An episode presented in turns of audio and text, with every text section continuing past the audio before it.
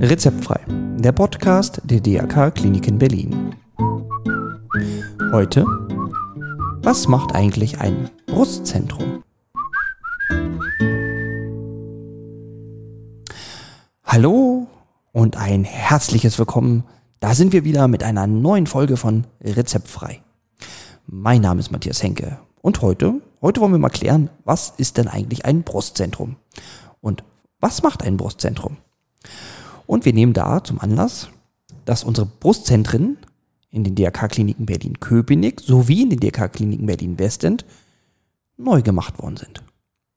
Und was da so neu ist und was ein Brustzentrum überhaupt macht, das kläre ich heute mit meinen Gästen, denn heute habe ich zwei Gäste, zwei Chefärztinnen. Und zwar zum einen die Chefärztin des Brustzentrums der DRK-Klinik in Berlin-Westend, Frau Dr. Christine Ankel. Und zum Zweiten die Chefärztin des Brustzentrums der DRK-Klinik in Berlin-Köpenick, Frau Dr. Anke Kleine-Tebbe. Und ich würde sagen, los geht's. Schön, dass Sie sich für uns die Zeit genommen haben und herzlich willkommen zu Rezeptfrei, Frau Dr. Ankel, Frau Dr. Kleine-Tebbe. Hallo. Hallo, Herr Henke. Hallo. Hallo.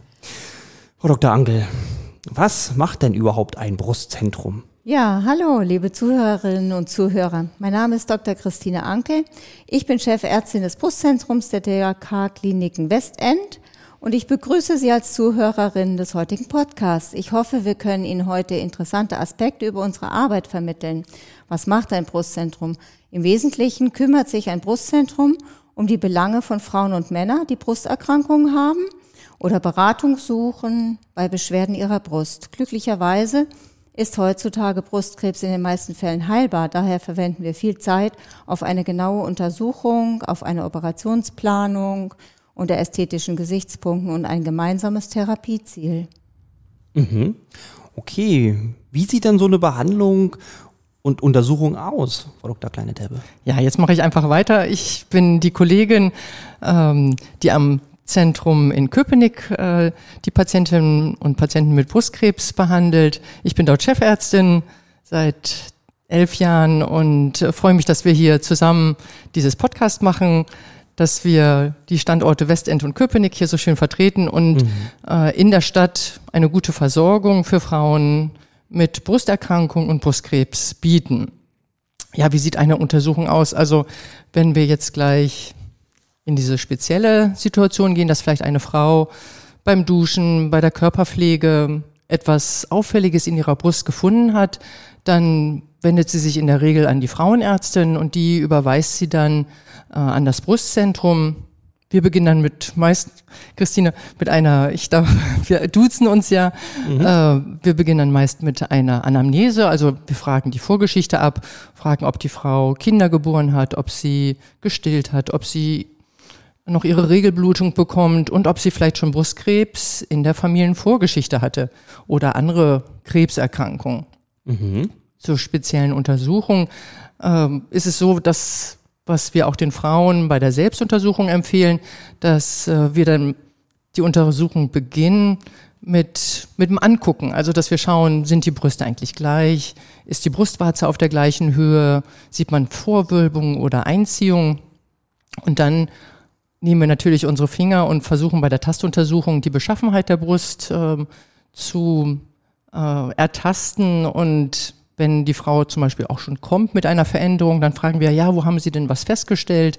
Sie haben Ihre Brust gut beobachtet und wenn dann ein Knoten oder Knuddel oder eine feste Stelle zu tasten ist, dann nutzen wir noch zusätzlich den Ultraschall, also eine Sonographie der Brust mhm. und auch die Mammographie ist eine ganz, ganz wichtige Untersuchung, eine Röntgenuntersuchung der Brust, um einen Knoten oder eine Auffälligkeit zu beurteilen. Ah ja. Okay, bevor wir dann noch weiter einsteigen, sind ja die Brustzentren jetzt dieses Jahr neu oder überhaupt eröffnet worden. Was ist denn das Neue an unserem Brustzentrum, an anderen Brustzentren, muss man ja sagen? Ja, wir unsere beiden Brustzentren in Köpenick und Westend äh, sind seit vielen Jahren zertifiziert. Das ist nicht das Neue, aber das Neue ist, wir sind am Donnerstag und Freitag wieder auditiert worden. Das heißt, da war das zweite Überwachungsaudit. Da kommen Kolleginnen und Kollegen, Experten aus anderen Kliniken und schauen, ob äh, die äh, Einrichtung so vorbereitet ist, dass Frauen und Männer mit Brusterkrankungen an unserem Standort gut betreut werden. Und wir freuen uns ganz besonders, dass wir vor einem Jahr in ein neues, ein renoviertes Gebäude eingezogen sind, wo auf vier Etagen ähm, alle Ärzte, Pflegepersonal zusammenarbeiten und ähm, das geht halt über, wir sind ja Gynäkologen, das heißt, wir kümmern uns ähm, unser Spezialgebiet heißt auch Senologie, also die Lehre der Brust. Mhm. Und äh, wir sind dort nicht nur Senologen, sondern das sind auch Onkologen, Radiologen, Pathologen, Strahlentherapeuten, also Mediziner aus verschiedenen Disziplinen, die wir auch, äh, diese Kollegen brauchen wir auch für eine gute Behandlung beim Brustkrebs. Und wir freuen uns besonders in Köpenick, dass wir jetzt in einem Gebäude sind. Und das ist für uns, aber auch natürlich für unsere Patienten, für unsere Frauen sehr hilfreich, dass einfach kurze Wege da sind mhm. und wir jetzt modernisierte Räume haben. Ja, das ist natürlich auch toll, alles so unter einem Dach. Genau, alles unter einem Dach ja. und mit Kompetenz und Herz. Ja, sehr schön. Genau, aber Westend ist ja auch neu. Westend ist auch neu. Seit ja. 1. Juli diesen Jahres gibt es im DRK Westend ein neues eigenständiges Brustzentrum unter meiner Leitung. Mhm. Und äh, unser Schwerpunkt hier im Westend ist die operative Behandlung der Brusterkrankungen.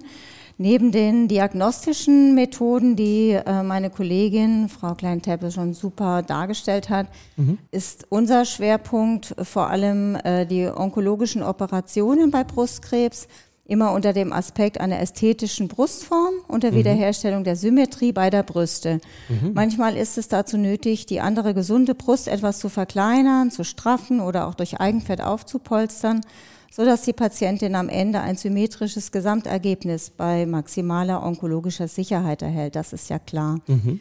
Aber falls die Brust dann doch mal entfernt werden müsste mhm. im Rahmen der Operation, ist ein weiterer Schwerpunkt der sofortige Wiederaufbau der Brust in derselben Operation. Das finde ich immer ganz besonders wichtig, dass die Frauen die Option und die Möglichkeit haben, auch gleich äh, wieder mit einer rekonstruierten Brust aufzuwachen. In der Regel erfolgt die erste Rekonstruktion mit Silikonimplantaten, wobei wir darauf auch Wert legen, die Patientin im Vorfeld immer ausführlich aufzuklären, auch über andere Optionen mit Eigengewebe zum Beispiel, die Brust wieder aufzubauen.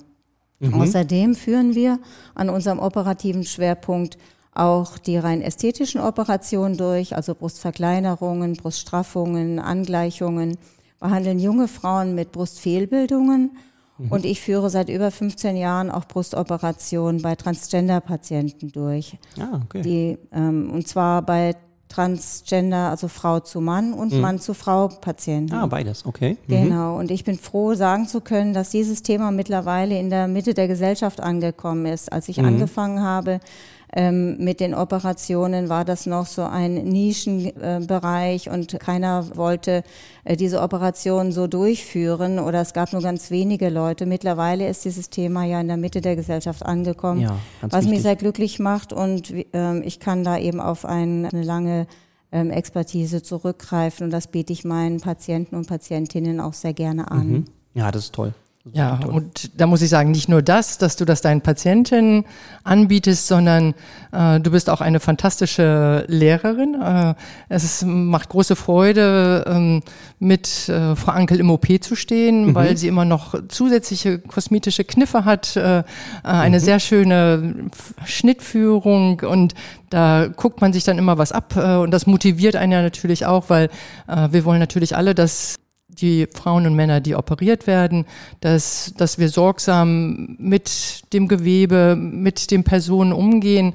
Und äh, das ist äh, schön, so jemand im Team zu haben, die auch gerne ihr Wissen weitergibt. Und mhm. gerade mein Oberarzt, Herr Pösig, war letzte Woche zur Hospitation da. Ich bin öfters da. Mhm. Sie gibt ihr Wissen weiter und dadurch können wir eben das auf breitere Schultern stellen. Und ja. da sind wir ganz froh, dass wir das hier in den DRK-Kliniken realisieren können. Ja, das ist toll, so dieses Hand in Hand, ne? Hand in Hand. Genau. Das ist ein Jetzt ist Gutes Stichwort. ne?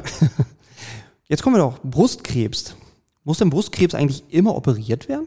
Um das beantworten zu können, möchte ich einen Schritt wieder zurückgehen. Ja, gerne. Wir haben ja vorhin über die Untersuchung, die Diagnostik gesprochen und ein ganz wesentlicher, wichtiger Aspekt ist, wenn wir Veränderungen in der Brust finden, die weiter abzuklären. Dafür benötigen wir in der Regel eine feingewebliche Untersuchung. Das ist, wenn wir eine Veränderung finden, die wir nicht richtig zuordnen können, ist das ein ganz, ganz wichtiger Schritt und da sollten die Frauen und Männer keine Ängste oder Befürchtungen haben, dass das eine schlimme Untersuchung ist, sondern das ist eine Untersuchung in örtlicher Betäubung, wo äh, eine kleine Gewebeprobe ähm, aus der Brust entfernt wird.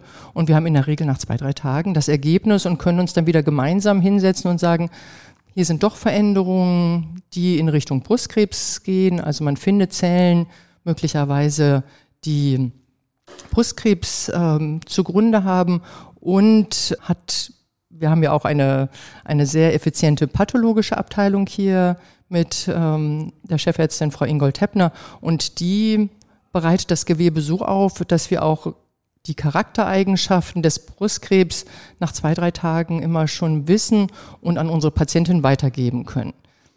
Mit dieser Diagnose Brustkrebs ja oder nein und den zusätzlichen Charaktereigenschaften haben wir dann auch in die Möglichkeit in der Tumorkonferenz eine Ziel, also eine maßgeschneiderte Behandlung, einen Behandlungsvorschlag für die Patientin auszuarbeiten und das mit unseren Frauen zu besprechen. Und ein Aspekt oder eine wichtige Therapiesäule ist da die Operation, aber andere Behandlungswege sind halt auch die zusätzliche Strahlentherapie und die medikamentöse Tumortherapie, wo wir in Köpenick äh, eben den Schwerpunkt haben.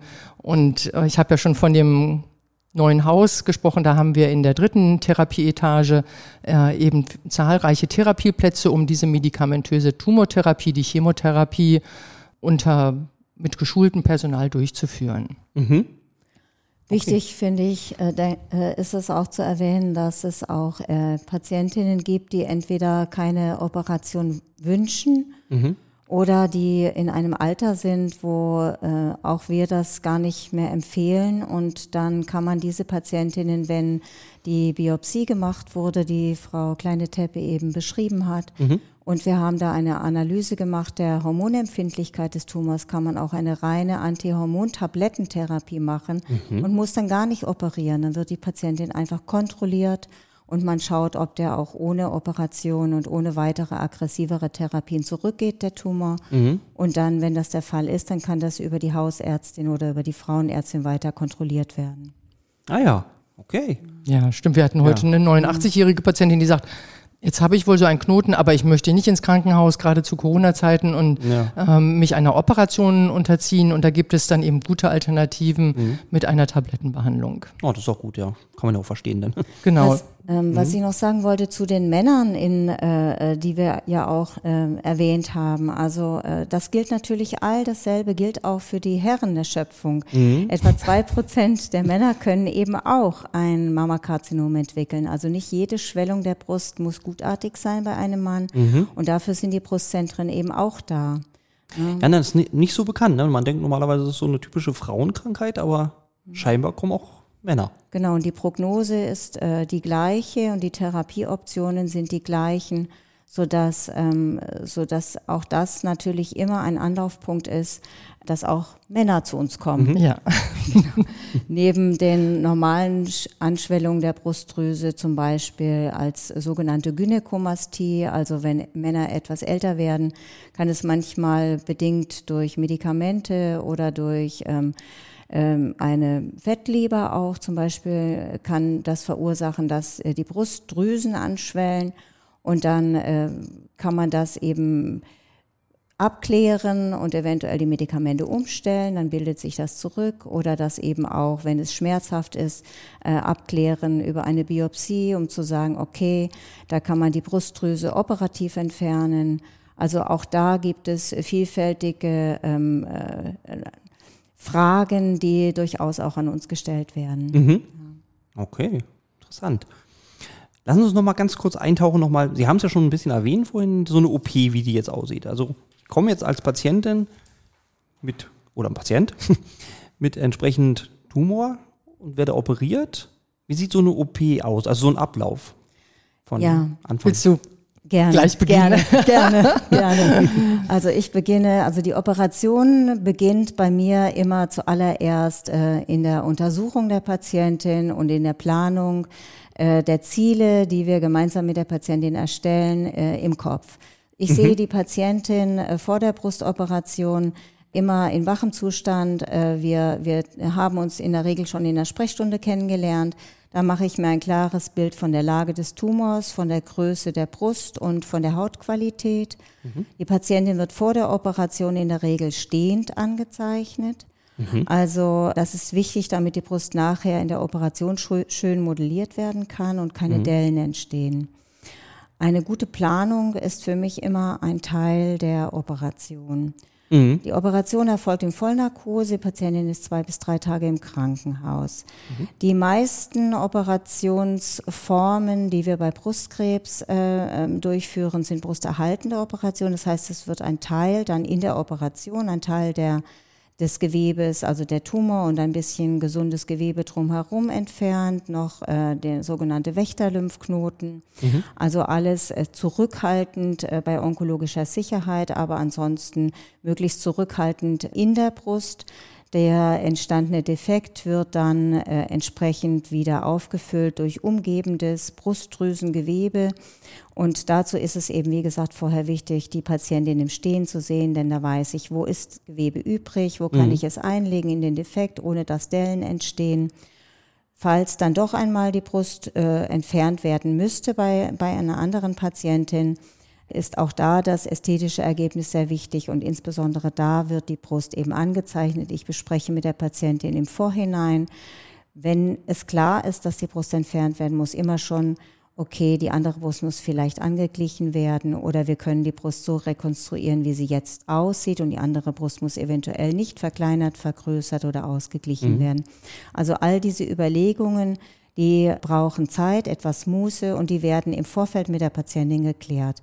Das ist mir immer ganz wichtig, denn ich brauche mit der Patientin ein gemeinsames Ziel, was wir dann, äh, was ich dann umsetze und mich bemühe zu erreichen. Ja. Wenn so eine Brust entfernt wird, wird denn ähm, das alles in einem OP-Durchgang gemacht? Entfernen und Aufbau? Und, Ja, das ja? wird alles in einem OP-Durchgang gemacht und äh, wichtig ist eben auch zu wissen, wir haben äh, auch während der Operation die Möglichkeit, wir haben so hydraulische OP-Tische. Da wird die Patientin, wenn die Brustdrüse im Liegen entfernt wurde, dann wird äh, die Patientin aufgesetzt und man äh, benutzt äh, sogenannte Probeimplantate. Das sind Einmalartikel in verschiedenen Größen und Formen, die die jeweilige Brustform der Frau nachbilden. Die legt man ein und man schaut, ähm, was eben gut passt, was die Form, äh, die Hülle wieder ausfüllt.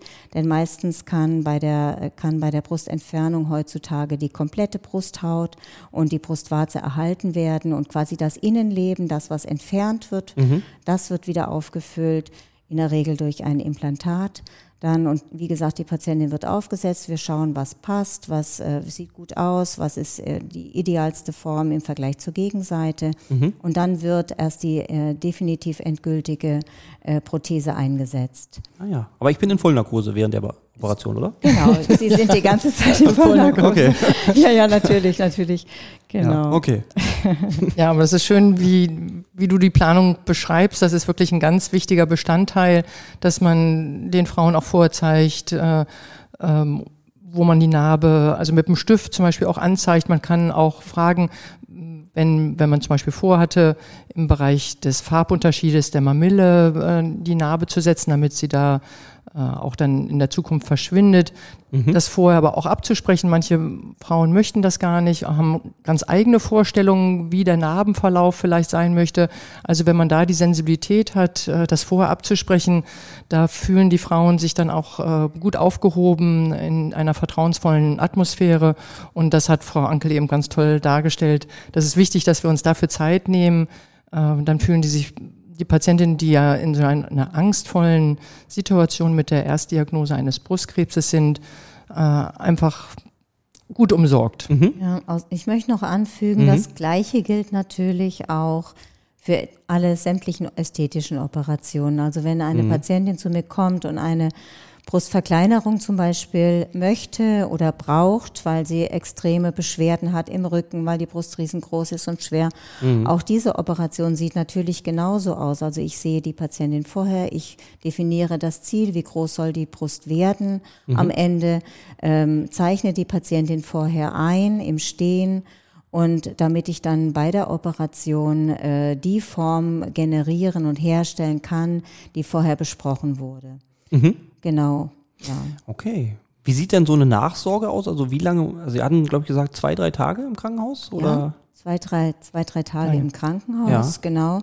Und die Patientin wird ja dann täglich äh, angeschaut. Mhm. Und äh, die Patientinnen haben ja eine, eine Drainage, also so ein, äh, ein Schlauch, der das Wundwasser ableitet nach außen mhm. im, in der Wunde. Und wenn der entfernt werden kann und die Patientin äh, ähm, fühlt sich wohl, Kreislauf stabil, dann wird die Patientin in der Regel nach zwei bis drei bis maximal vier Tagen entlassen. Das ist mhm. bei dir auch so, ne? Ja, genau. genau. Okay. Und dann hat man meist schon mit den Frauen einen Wiedervorstellungstermin vereinbart, sodass man die sicherlich eine Woche nach der Operation ähm, einen festen Termin hat, wo man einerseits schaut, ist die Patientin zu Hause zurechtgekommen? Äh, Gab es Schmerzen? Sind jetzt bei dem Eingriff nachträglich noch zusätzliche Schwellungen oder Rötungen äh, aufgetreten? Also wir achten darauf, dass es nicht zu einer Infektion gekommen ist und versuchen die, die Frauen auch ähm, zu informieren, dass sie sich rechtzeitig melden, wenn sie Rötungen, Schmerzen oder Fieber haben, mhm. dass sie nicht irgendwas verschleppen.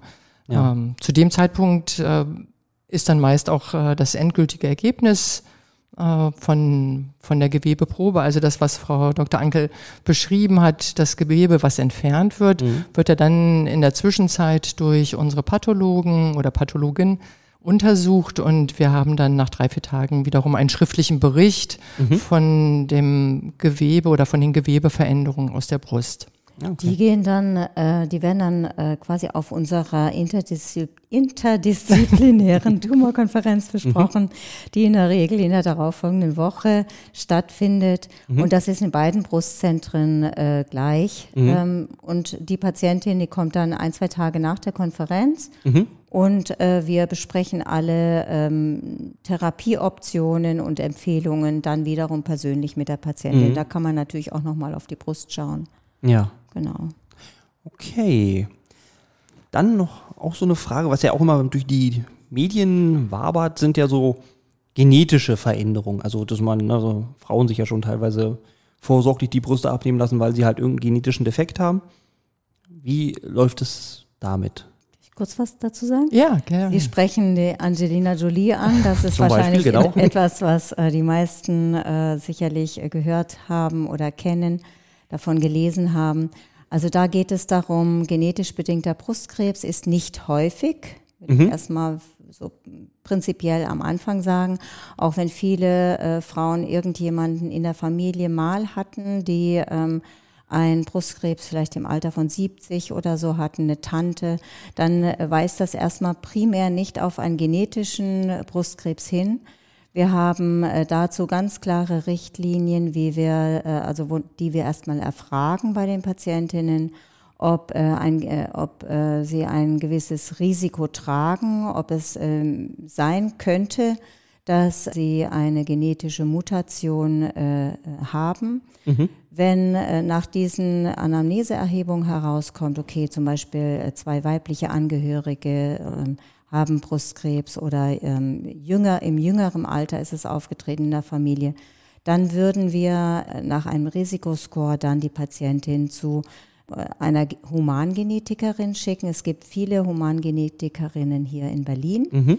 Die sind in der Regel in, niedergelassen in ihren Praxen. Wir haben auch hier auf dem Gelände des DRK-Klinikums Westend eine Humangenetikerin. Mhm. Die bespricht das denn alles nochmal mit den Patientinnen und wenn sie zu demselben Schluss kommt, dann äh, wird Blut abgenommen und es wird ein eine genetische Analyse veranlasst. Äh, das äh, finde ich wichtig auch zu wissen.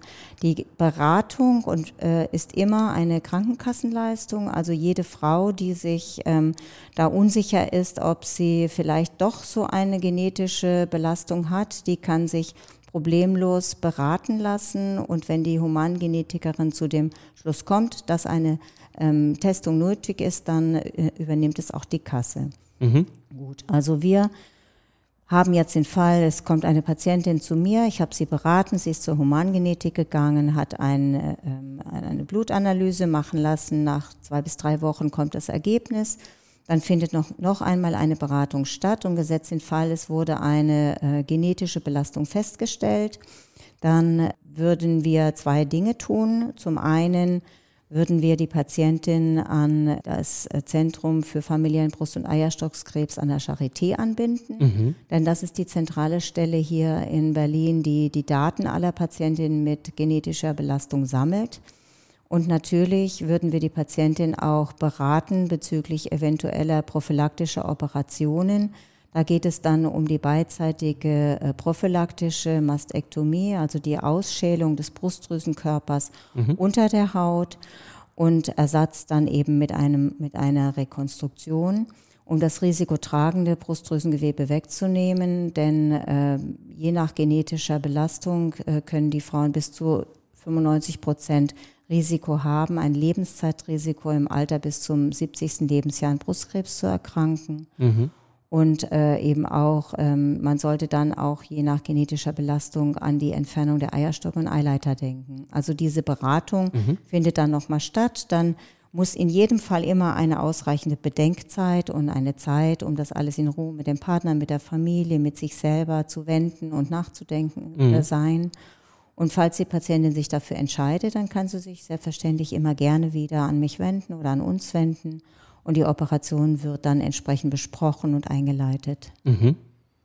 Okay. Ja. ja, die Krankenkasse übernimmt in dem Fall auch dann die Kosten. Und ähm, wichtig ist es aber, dass man das in einem ähm, sozusagen Setting macht, dass äh, die Frauen auch wissen, auf was sie sich da einlassen. Wir empfehlen dann auch manchmal dass äh, Frauen Kontakt haben, vielleicht zu anderen Frauen, die bereits die Operation hatten, weil das ist ja schon ein großer Einschnitt, äh, mhm. eine große Veränderung auch für das Körperbild.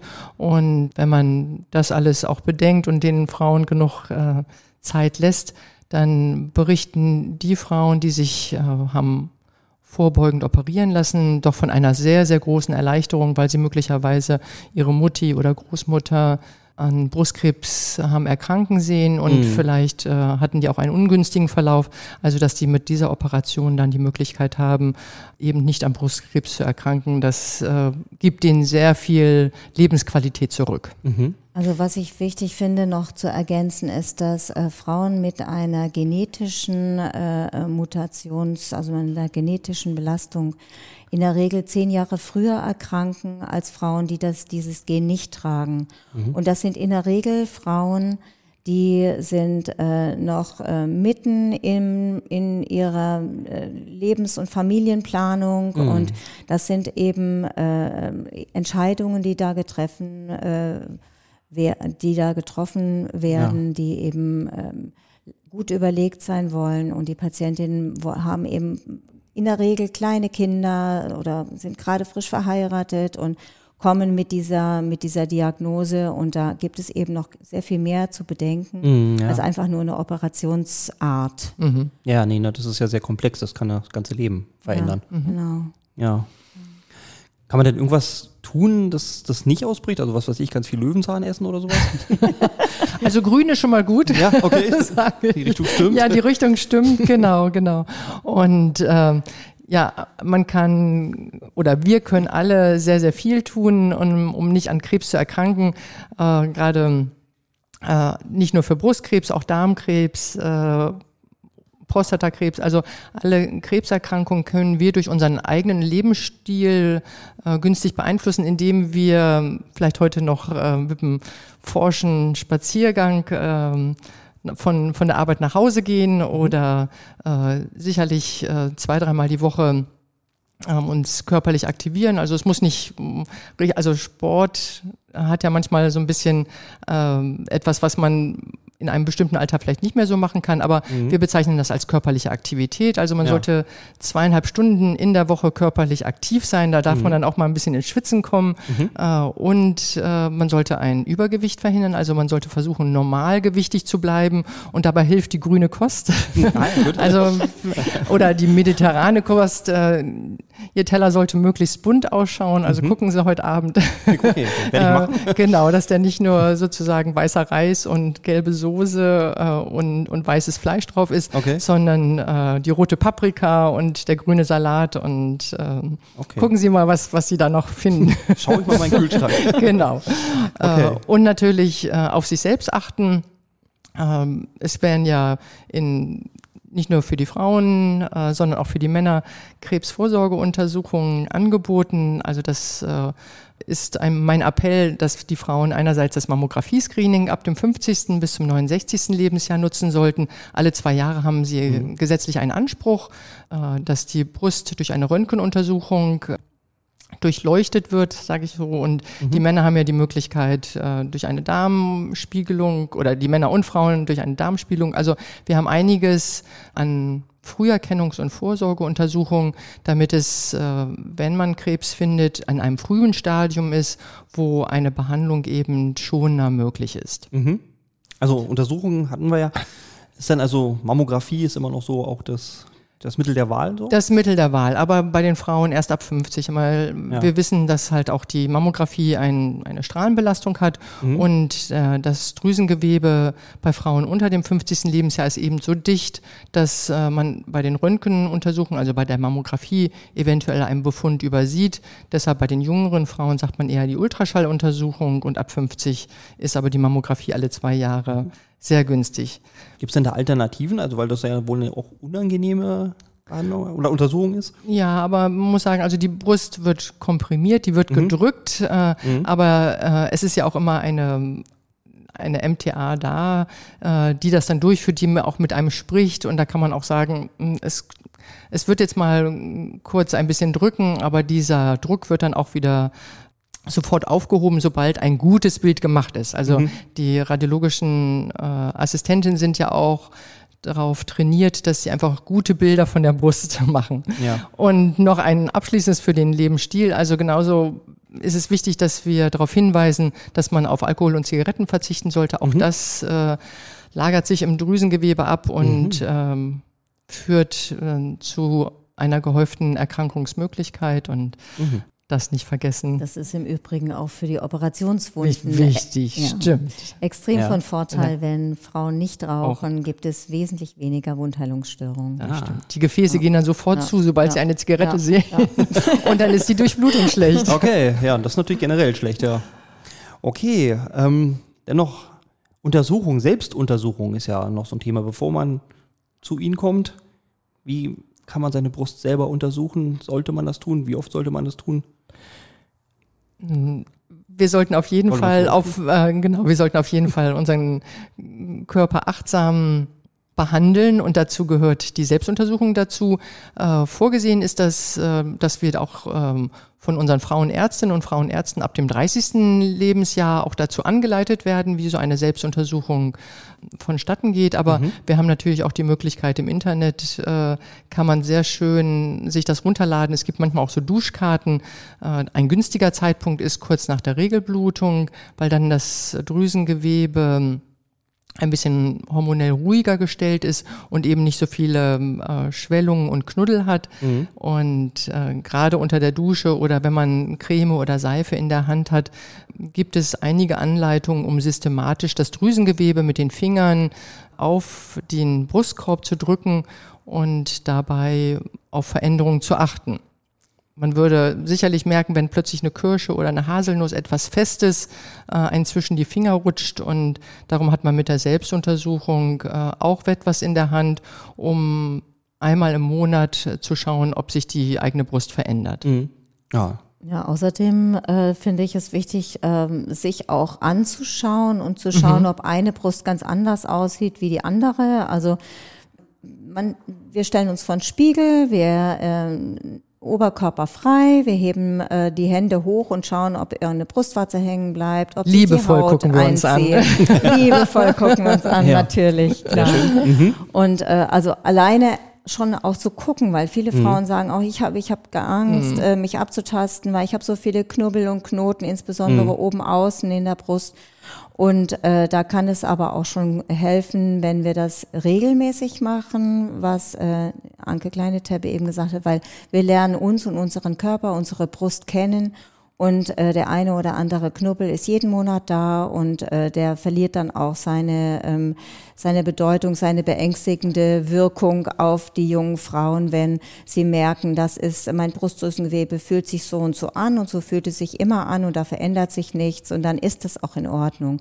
Ich ja noch gucke und sehe, das äh, ist auch von der Form her ähm, symmetrisch, es verändert nicht, äh, die Haut bleibt nicht hängen, die Brustwarze zieht sich nicht ein, dann, äh, dann ist das in Ordnung. Und äh, wenn, wenn man Sorgen hat, kann, äh, wenn, kann die Frau sich jederzeit wenden an die Gynäkologin oder auch mal bei uns vorbeischauen. Ah ja. Kein Problem. Termine kann man telefonisch machen, auch über Internet wahrscheinlich. Ja, sowohl als auch. Mhm. Mit beiden Prima, Brustzentren. Die Adresse verlinken wir nochmal in unseren Shownotes. Das Okay. ist gut. Das ja. können wir machen. Habe ich sonst noch irgendwas Wichtiges vergessen?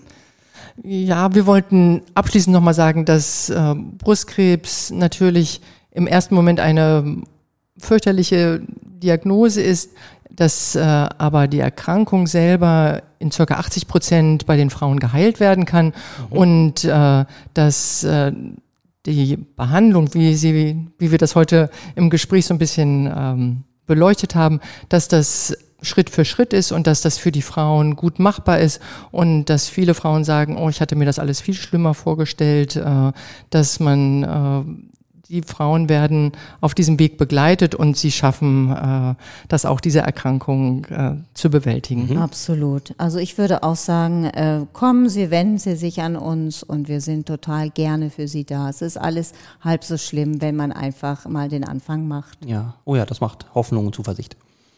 Wunderbar. Ich danke Ihnen, dass Sie sich die Zeit genommen haben, Frau Dr. Ankel, Frau Dr. Kleine Tebbe. Ja, sehr gerne. Und ja, wir hören uns zum nächsten Podcast.